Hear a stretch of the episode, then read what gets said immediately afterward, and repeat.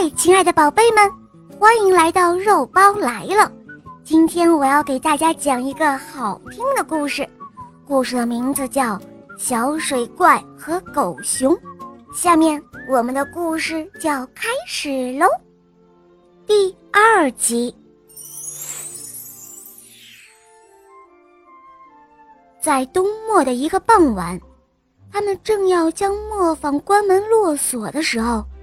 从乡间的小路上，远远的过来一个走江湖的牵熊人。嗨，朋友，能让我和我的熊在你们这里借宿一晚上吗？牵熊人问米歇尔说道。哦，瞧啊，这天真的是又冷又湿，没有一个住处，可真是受不了。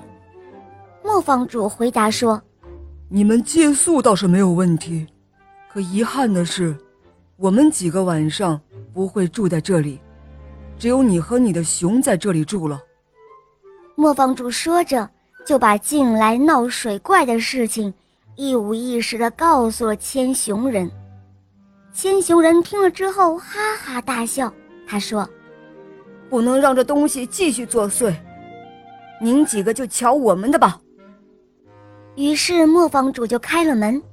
让陌生人和他的狗熊进了磨坊，千熊人就在火炉旁边的长凳上躺了下来，而他的大狗熊呢，就睡在他脚旁的一束麦草上。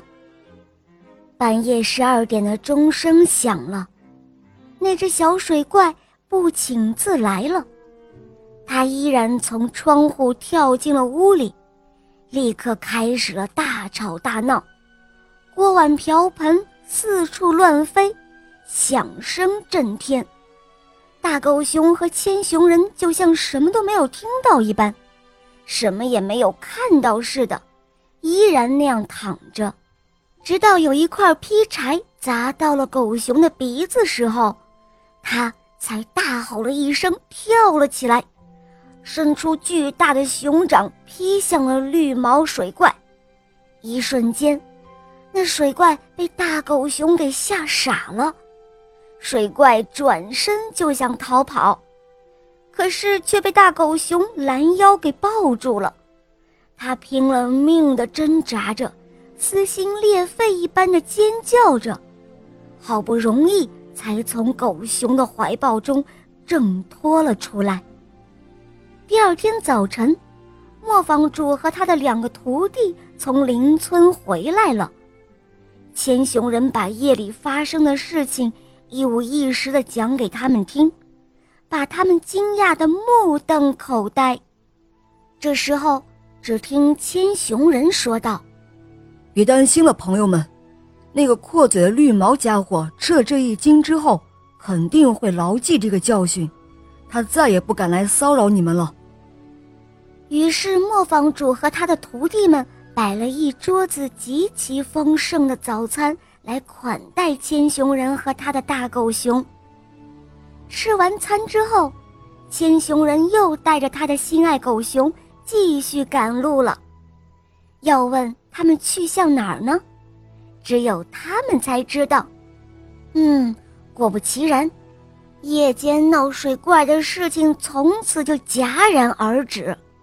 他们又像从前一样。过上了安居乐业的生活。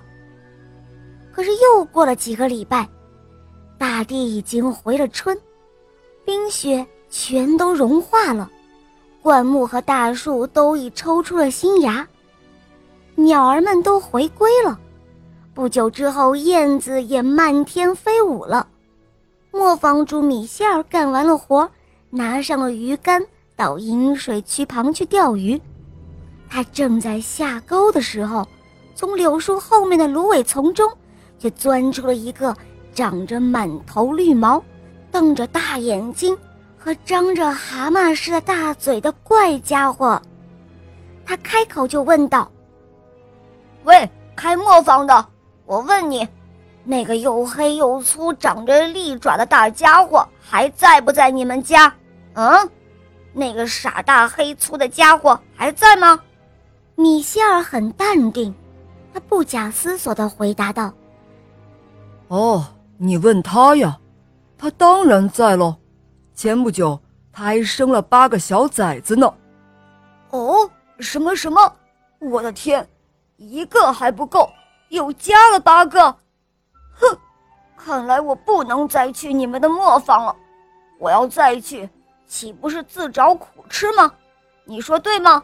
哦，磨坊主米线儿。小怪兽说完，咕咚一声，沉下水去，不见了踪影。从此以后，古龙德的磨坊附近再也没有闹过小水怪了。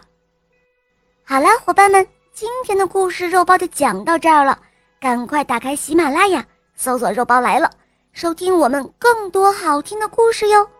好，小伙伴们，我们明天再见，么么哒。